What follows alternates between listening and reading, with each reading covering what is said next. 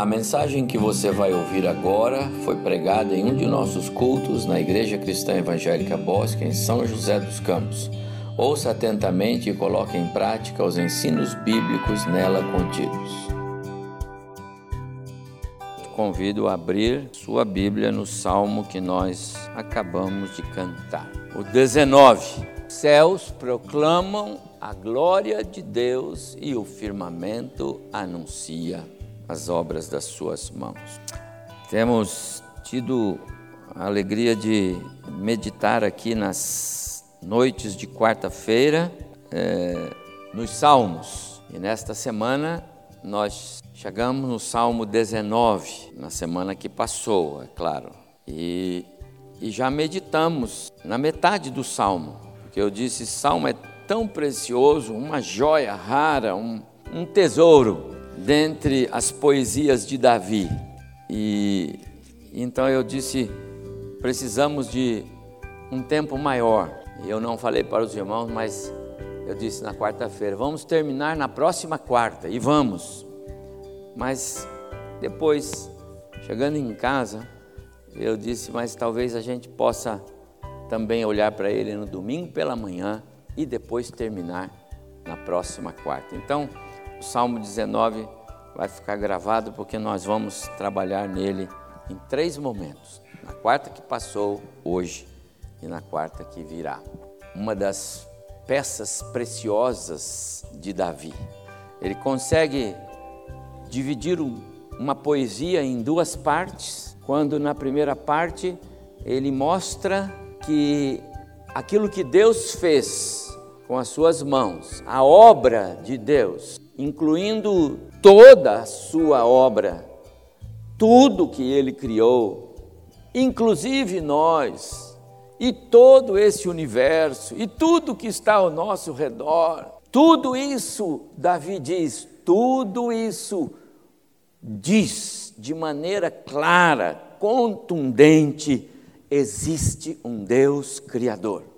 Impossível olhar para tudo isso e não admitir a existência de um Criador, de um poder supremo, de uma força maior, de um soberano sobre todas essas coisas. É isso que Davi está dizendo no Salmo 19, nos primeiros seis versos.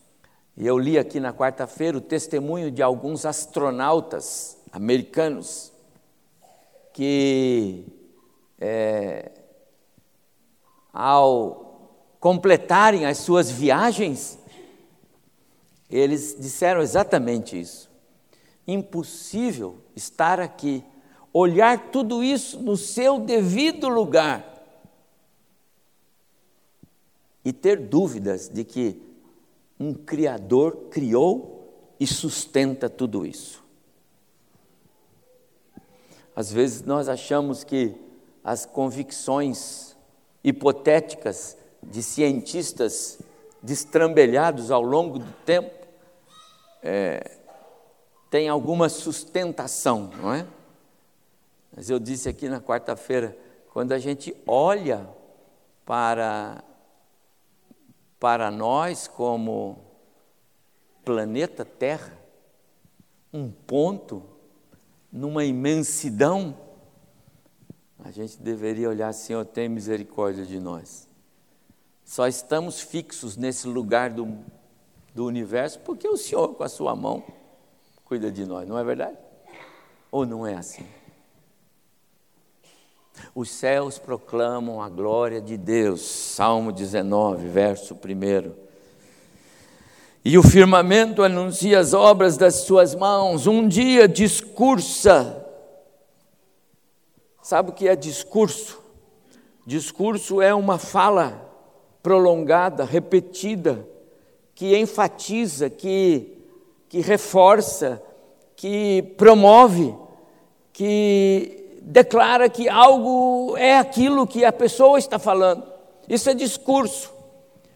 E todos os dias quando nasce o dia, quando brilha o sol e quando a terra nos seus movimentos faz o sol fazer aquele movimento, esse, esse discurso diário, ele se repete, porque amanhã ele vai continuar e vai de, de novo. Hoje à noite o dia termina, amanhã o dia começa de novo, e amanhã ele começa, e amanhã ele começa. E se você ficar no mesmo lugar, se você fizer lá a sua marcação na sua casa, você vai ver que entra a estação, sai a estação, e a sombra vai andar nos mesmos lugares, porque o seu Deus é preciso no que ele faz. Isso não é obra do acaso, meu amado irmão. Um dia discursa, um dia anuncia, um dia prega para o outro dia que vai acontecer de novo, porque o Deus que controla todas as coisas está fazendo a mesma coisa acontecer no seu devido lugar. Quando a gente estudou escatologia aqui, terminamos na semana passada, eu estava dizendo para os irmãos que se algum judeu daquele bem prosélito, daquele que fosse bem fiel mesmo à leitura das Escrituras, se ele anotasse tudo, fizesse as contas, ele ia ficar lá em Jerusalém naquela semana chamada Páscoa dos Judeus, para ele esperar, porque o Messias iria entrar montado num jumento é, irem montar, porque Deus disse que em determinado dia aquilo ia acontecer e esse dia era possível ser previsto, porque Deus não erra. O momento e o segundo que Jesus disse: Pai, nas tuas mãos entrego o meu espírito, estava gravado na eternidade passada de Deus, porque Deus é preciso em tudo aquilo que ele faz. Essa é a ideia de um dia discursa outro dia e assim as coisas acontecem do jeitinho que Davi colocou aqui. E ele não tinha ainda toda essa sofisticação que os homens de hoje têm para olharem os, a, a, os astros e, e observarem o movimento. Não, não, Davi, ele fez isso porque o seu coração de fé mandou fazer. Um dia discurso a outro dia, uma noite revela conhecimento a outra noite. Verso 3: Não há linguagem, nem há palavras, deles não se ouve nenhum som, no entanto, por toda a terra se faz ouvir a sua voz e as suas palavras até aos confins do mundo. Amados irmãos, é um discurso silencioso, mas tão eloquente, que é impossível não ser dominado por ele. Sem nenhum som. Já contei para os irmãos testemunho de um pastor que ficou dois meses num hospital, sem poder falar uma única palavra, porque ele já estava no finalzinho da sua vida. E nos dois meses que ele ficou internado, até o dia da sua morte, duas enfermeiras se converteram sem nunca ter ouvido uma única voz saída daquele pastor. Não me pergunte como isso aconteceu, mas aconteceu. É claro que as pessoas ao redor do pastor falavam da vida do pastor. É claro que o semblante do pastor anunciava quem ele era. É claro que alguém disse quem era aquele homem, o que ele tinha feito, como foi a vida dele. É claro que a esposa dele que estava lá também falava dele. Muitas vezes sem ouvir nenhum som, ou sem sair nenhum som da nossa boca, só a nossa vida, aquilo que as pessoas sabem de nós, o nosso testemunho, o nosso zelo com as coisas de Deus, só isso, amados irmãos, só isso fala mais alto do que um monte de coisa que a gente pode fazer. Como eu sempre digo, Deus não está tão preocupado com o que a gente faz para Ele, como está tão interessado naquilo que a gente é para Ele.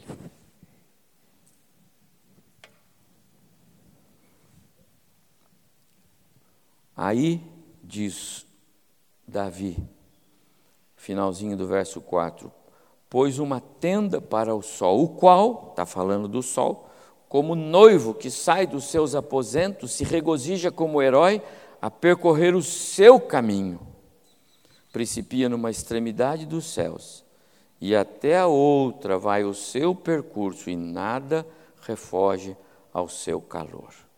Todos os dias, a mesma coisa, porque Deus assim determinou. a própria criação, ou seja, as obras das mãos do divino. Tudo que ele criou proclama a sua própria glória e faz isso sem nenhum som. Mas quando chega na segunda parte, e essa nós ainda vamos ver aqui na próxima quarta-feira, e eu só vou fazer uma introdução, e os irmãos vão entender por que daqui a pouco. É, na segunda parte, Davi agora ele vai falar de outro tema. O primeiro tema é a glória de Deus, o firmamento, a, a, as obras de Deus, o firmamento e tudo que Ele criou, declara que Ele existe e de que Ele é o Deus que criou e que sustenta. Mas num segundo momento, Davi vai falar agora da palavra do Senhor. É disso que Davi está falando. Que aqui, olha, irmãos, ele chama de, vamos ver, verso 6 a lei, no verso 6, a lei é a palavra. No verso uh, 6, é, é, no verso 7, perdão, a lei, não 6, 7, a lei do Senhor. Ainda no verso 7, o testemunho é a palavra do Senhor. Lei, testemunho. No verso 8, os preceitos do Senhor. Ainda no verso 8, o mandamento do Senhor, tudo é a palavra. No verso é, 9, o temor do Senhor. No verso é, 9, os juízos do Senhor. Todas essas referências que Davi faz, ele está se referindo ao que nós temos hoje como a palavra do Senhor. A Bíblia já posta em xeque em muitos cantos por aqui, não é? A Bíblia já questionada, até no meio chamado evangélico, não é bem isso. A Bíblia é muito dura, a Bíblia não. Faltou amor aqui nessa Bíblia, faltou, não é? É isso que estão dizendo. A Bíblia precisava ser, algumas coisas precisavam ser melhoradas, algumas coisas. Algumas coisas precisavam receber um, um toque. Eu disse aqui há algum tempo atrás que há um comentário de alguém aí que, que quando Gutenberg imprimiu a primeira Bíblia lá no século XV, ele deveria ter já ajustado algumas coisas, já ganharia tempo para nós se ele tivesse arrumado algumas coisinhas, porque quando a Bíblia foi escrita, imagina, tem três mil anos de escrita na Bíblia, não é?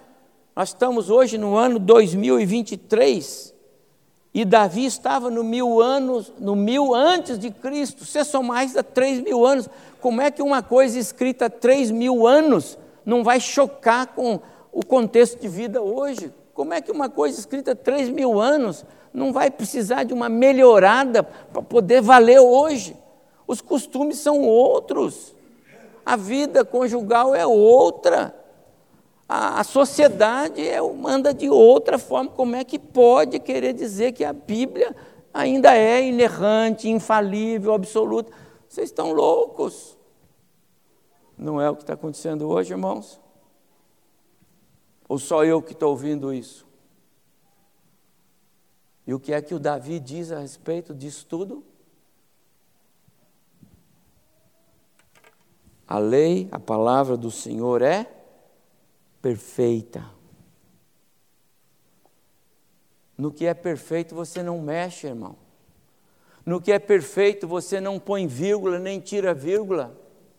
No que é perfeito você não faz retoque. A palavra perfeito indica que aquilo é imperfeito intocável. Por isso que o, o, João, quando termina o Apocalipse, ele diz: se alguém acrescentar um tio, ou tirar um acento, ou colocar, ou, se alguém fizer isso, alguma coisa. Amados irmãos, esse é o contexto. Onde é que nós estamos? Dando coro para essas coisas que a gente está ouvindo aí fora. tantas pessoas boas, nossas, que estão dando coro a isso. Estão, olha que bonito isso. Davi diz: a palavra é perfeita. O testemunho dos. Isso depois eu tratarei na quarta-feira. É, o testemunho do Senhor é fiel. Fidelidade, amados irmãos, é, é porque ele reproduz todos os sons, cada um deles é, é a, cada um deles exatamente como foram é, é, é, emitidos. Vocês não se lembram mais disso, mas quero crer que lá na casa do irmão Ezequiel tinha lá uma vitrola de alta fidelidade. Teve isso, Ezequiel? Teve? FM? É, FM não, como é que é? É alta fidelidade mesmo que tinha, né? Vitrola de alta fidelidade, de agulha porque dizia que aquilo transmitia os sons. Exatamente, você ouvia numa orquestra, você conseguia ouvir o, o violino, a flauta, o tal, você ouvia. Por que, que você ouvia? Porque aquela vitrola era alta fidelidade, ou seja, ela transmitia sons originais na sua é, essência. Quando diz que Deus, a palavra de Deus é fiel, está dizendo o seguinte: que tudo quanto nela está escrito, está escrito do jeito que Deus queria que fosse escrito, portanto, não cabe a qualquer um de nós questionar. Você pode não entender, você pode não saber, Deus, como é que pode, como é que eu aplico isso aqui? Você pode ter todo o direito, eu tenho. Como é que eu faço, Senhor? Como é que eu faço com esse texto? Eu tenho todo direito. Mas eu não tenho direito de dizer que Deus errou, porque a palavra é dele e não nossa. Eu não tenho direito de dizer que eu tenho que tirar isso aqui da Bíblia, eu não tenho. Como tem um pastor que prega por aí, uma baita de uma igreja, que muitos gostam até de ouvir ele por aí pregando, e ele diz isso: precisam reescrever a Bíblia. Meu Deus. Eu penso que no dia do juízo final, algumas pessoas terão que ajustar contas pelas blasfêmias que estão apresentando. E aí o Davi vai, não é? Os preceitos do Senhor, o temor do Senhor, e ele vai lá depois para o finalzinho, verso 10: São mais desejáveis do que o ouro, mais do que o muito ouro puro. Quando Davi escreve, meus amados irmãos, a, a o sonho não é não é o que é o sonho para nós hoje, né? As coisas que são valores para a sociedade hoje, mas as coisas que tinham valor na época do rei Davi, o ouro como metal precioso tinha muito valor. E alguém que pudesse dizer que deseja algo mais do que um ouro puro, o ouro depurado é o ouro sem sujeira, sem terra, sem imperfeições, você tem algo que você quer mais do que o ouro? Não, o ouro tem que ser mais precioso. Ele falou: não, a palavra no meu coração é mais preciosa do que o ouro puro. Que valor tinha a palavra para ele? E assim ele vai mais do que, uh, mais do que o, o gotejar, dos, o destilar dos favos. Quando é, é, você toma um melzinho em casa, muitas vezes ele já passou por um beneficiamento, não é? Esse aqui é puro, mas já passou por um beneficiamento. Esse é puro, mas talvez tenha até um adoçante ali no meio. Esse aqui é puro, mas já não tem aquela cor que tinha. Davi está dizendo que aquele que pinga do favo, aquilo tem uma doçura singular. Ele diz: Pois a palavra de Deus para mim é melhor. E assim ele vai até o final. E o último verso eu vou parar com o salmo para entrar no, na segunda parte aqui. As palavras dos meus lábios e o meditar do meu coração sejam agradáveis na tua presença, ó Senhor, rocha minha e redentor meu. Eu, rebuscando os meus apontamentos, eu encontrei uma matéria escrita pelo meu querido e saudoso reverendo João Arantes Costa. Por quase 20 anos eu, eu fui ovelha do seu pastoreio. Tenho boas lembranças do reverendo João. E até hoje, vez por outra, eu leio alguma coisa que ele deixou para mim. Encontrei uma matéria que ele escreveu quando alguém perguntou a ele a respeito é, da Bíblia. E eu não me lembro bem como foi a pergunta que fizeram para ele, mas eu acho que eu posso conseguir aqui.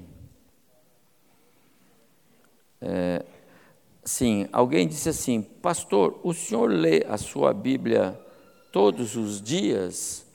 Lê porque o senhor precisa para pregar? Ou lê porque o senhor gosta de ler?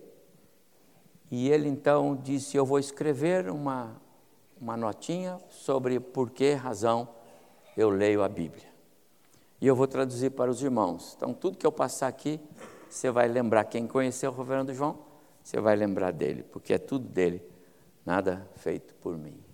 E ele disse assim: Eu vou dar dez razões porque eu amo a minha Bíblia. Na introdução, ele disse assim: Não posso passar um dia sem rebuscar nas páginas da Bíblia a direção de Deus para a minha vida e para a minha família. Eu amo a minha Bíblia. E aí ele dá as dez razões. A primeira, ele diz, é porque ela é a palavra de Deus. Não é a palavra de homens, é a palavra de Deus. E ele cita o texto que Paulo escreve aos aos, a, a Timóteo na segunda carta. Toda a escritura é inspirada por Deus. E todos vocês sabem que a palavra inspirada quer dizer soprada, né? Quer dizer proferida por, quer dizer que vem do coração de Deus. A inspiração é da palavra. Os autores escreveram a palavra inspirada. Por isso que às vezes hoje a gente diz, ah, o Senhor me inspirou, tal coisa, não é bem assim. Hoje nós somos iluminados pelo Espírito para ler aquilo que alguém já escreveu, mas o que é inspirado é a palavra, ela foi como que proferida, soprada. Mas nós já estudamos sobre isso aqui, e nós já vimos que Deus inspirou a palavra é, é, é, é, obedecendo ou estando é, aproveitando o contexto dos escritores. Por isso que a gente pode dizer, essas cartas são de Paulo, porque parecem com todas as que ele escreveu. E está certo, porque tem ali o jeito de Paulo falar, tem ali a cultura do Paulo, tem uma série de coisas. Mas aquilo tudo é Deus trabalhando naquele homem. inspirada por Deus, ela é a palavra de Deus. Amados irmãos, a Bíblia é a palavra de Deus. E só por isso ela já deveria ser amada, respeitada e lida. Em segundo lugar, ele diz: Eu amo a minha Bíblia e a leio, porque ela restaura a ideia de restaurar é vivificar.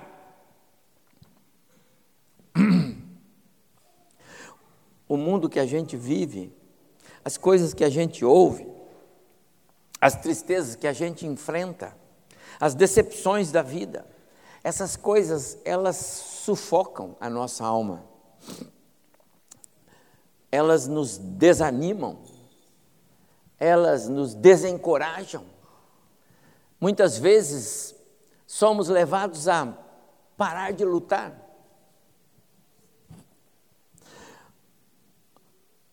Ele diz assim: Eu amo a minha Bíblia, porque quando eu a leio, a minha alma é restaurada.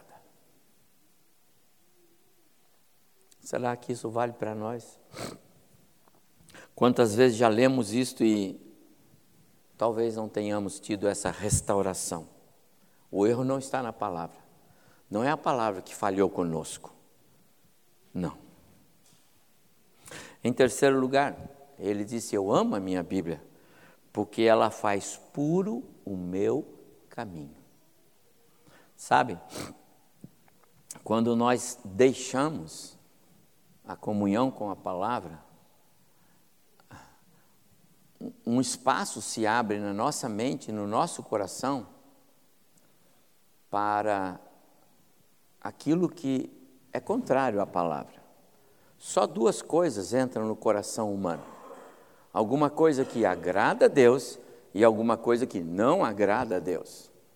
Pastor, não tem uma terceira posição? Então me diz uma. Só tem duas coisas que podem entrar no seu coração: alguma coisa, desejo, alguma coisa que é agradável a Deus e alguma coisa que não é agradável a Deus. Ah, pastor, mas se eu quiser é, praticar esporte, por exemplo, olha, isso agrada a Deus, porque você está cuidando de você.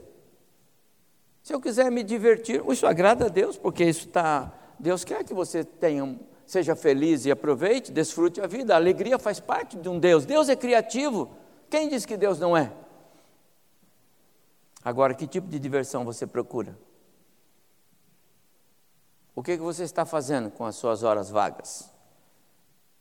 Ah, pastor, eu, eu gosto de ver filme. Que tipo de filme você vê? Ou agrada ou desagrada a Deus. Mas tudo que entra tem dois lados, não tem três. Qual é o lado que está entrando? Ele diz: Eu sou grato por amar a minha Bíblia, porque ela faz puro o meu caminho. Em quarto lugar, ele diz: Porque ela não me deixa viver pecando. Guardar não quer dizer depósito que você não acessa. Guardar quer dizer um lugar que você passa por ele o tempo todo. Não é aquela memória que vem à sua mente de vez em quando é aquilo que vem o tempo todo. Essa é a ideia do guardar no coração. Se você tiver a palavra do Senhor no coração, Ele vai dizer para você: esse caminho não é bom. Não importa se todos estão andando por ele, não importa se a maioria está andando por ele, não importa se todos estão achando que isso daí faz mal. Você sabe que isso faz mal. E aí você não peca. Não é próprio do cristão andar pecando ou andar em pecado. Pode acontecer de cair no pecado, mas não andar no pecado. E o reverendo João diz: Eu amo a minha Bíblia, porque por lê-la todo o tempo eu me livro de andar no pecado. Em quinto lugar, porque ela me revela Jesus. Você quer conhecer mais Jesus? Examine a Escritura. O que, é que você está lendo mais? Eu vejo pessoas replicando frases, perdendo tempo de ler frases de, de terceiros, frases de mundanos, frases de, sei lá. Leia a Bíblia, replica versículo bíblico. São frases que você está pondo no guarda-roupa dos seus filhos? Está errado. Você tem que pôr a Bíblia. Ponha a Bíblia, ensine a Bíblia, e a Bíblia os fará andar no caminho e jamais se desviar dele. Você não cria filhos pequenos com frases que se circulam por aí. Então não divulgue frases. Divulgue a Bíblia. Examinai as Escrituras. Você quer conhecer Jesus? É na Bíblia. Em sexto lugar, ele diz: Eu amo a minha Bíblia porque ela faz próspero o meu caminho. Ora, foi isso que Deus falou para Josué. Não cesse de falar desse livro da lei, medita nele dia e noite. É assim que o seu caminho vai prosperar. Amados irmãos, como eu vejo cristãos sofrendo, como eu vejo crentes pelos quais eu oro e minha esposa sabe disso, Deus tem misericórdia daquela família, Senhor, porque eu tenho, eu posso falar, tenho dó. Amado irmão, por que bater cabeça? Eu tenho dó. Mas a Bíblia diz: tome a Bíblia como referência e você vai ser bem sucedido. Leia a Bíblia, irmãos. Jamais vi o justo a mendigar o pão. Não falo de riqueza material, eu falo de caminho bem sucedido, na simplicidade e na humildade, mas vitorioso, um testemunho vivo, que as pessoas podem olhar e dizer assim: esse aí é um cristão, e Deus o honra por isso. Quantos cristãos sofrendo? Sete, ele diz: Eu amo a minha Bíblia porque ela me traz bem-aventuranças. Onde é que você passa o seu tempo? Com quem você anda? Hein? Quem são aqueles que circundam você? Ou você busca circun... ou você busca estar com aqueles que têm a mesma cabeça, porque aí é melhor. Vamos junto para onde? O autor sagrado diz assim que o homem bem-sucedido, ele, ele vê bem com quem ele anda. Ele vê bem em qual roda ele senta. As bem-aventuranças não vêm por acaso. Olha com quem você compartilha as suas necessidades mais mais interiores, que é do coração. É a Bíblia que está falando alto ali naquela roda? É da Bíblia que vocês conversam? É sobre a Bíblia é sobre qual é a vontade de Jesus? Ou é sobre qual é a minha vontade? O que eu quero? Qual é o meu alvo? Onde eu vou chegar? Qual é? Bem-aventuranças estão na palavra. Ele diz, estou falando dele, porque é tudo revelando João, né? Em sétimo, em oitavo lugar. Eu amo a minha Bíblia porque ela é poder para a salvação. Não tem poder na sua palavra, irmão, não tem poder na sua, na sua eloquência, não tem poder no que você pensa, no que você não pensa. Você pode mudar o hábito de uma pessoa, mas jamais você vai mudar o coração. Você pode mudar o vai e vem dele, mas jamais você muda o interior dele. Só Deus faz transplante cardíaco, só Ele muda um coração duro, de pedra, pecaminoso, em alguém feito nova criatura. É a palavra. Loucura para os outros, mas não para os que se salvam. Eu amo a minha Bíblia, diz ele, porque é, é nela que eu tenho a certeza da vitória.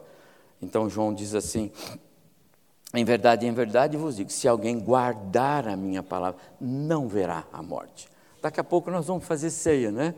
Eu quero falar sobre essa ideia uma das mensagens do túmulo vazio é porque nós jamais conheceremos a morte. Jamais. É uma das mensagens do túmulo vazio. Uma das mensagens. Por último, eu amo a minha palavra, diz o reverendo João, porque ela é a verdade que me santifica. Quer dizer, é nela que eu me separo do mundo pecaminoso. Sem ela, a gente está no mundo pecaminoso, envolvido com o pecado de um mundo pecador. Através da palavra, eu me separo do mundo. Por quê? Porque a palavra me diz qual é o caminho, por onde eu vou. Gosto de aconselhar e estimular qualquer pessoa a ler sistematicamente as Escrituras Sagradas. Elas são as manifestações claras da vontade de Deus para a vida humana.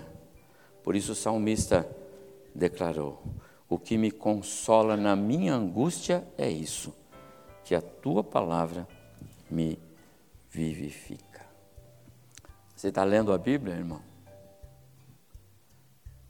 Está lendo a Bíblia? Em que página você está? Está lendo sistematicamente a Bíblia? Todo dia você lê um pedacinho? como está a nossa leitura da Bíblia. Estamos chegando em dezembro. Como está sendo a nossa leitura bíblica? Igual Ai, Senhor, fala alguma coisa ao meu coração hoje. É? não, eu sei que não, estou brincando. Eu só estou perguntando, está lendo a Bíblia, irmão? Dez razões dadas por um homem que todos vocês conheceram, os que não conheceram, já ouviram falar. Eu vivi com ele dez anos ao meu lado, tive o privilégio de andar ao lado. A Bíblia é importante para você, para os seus filhos.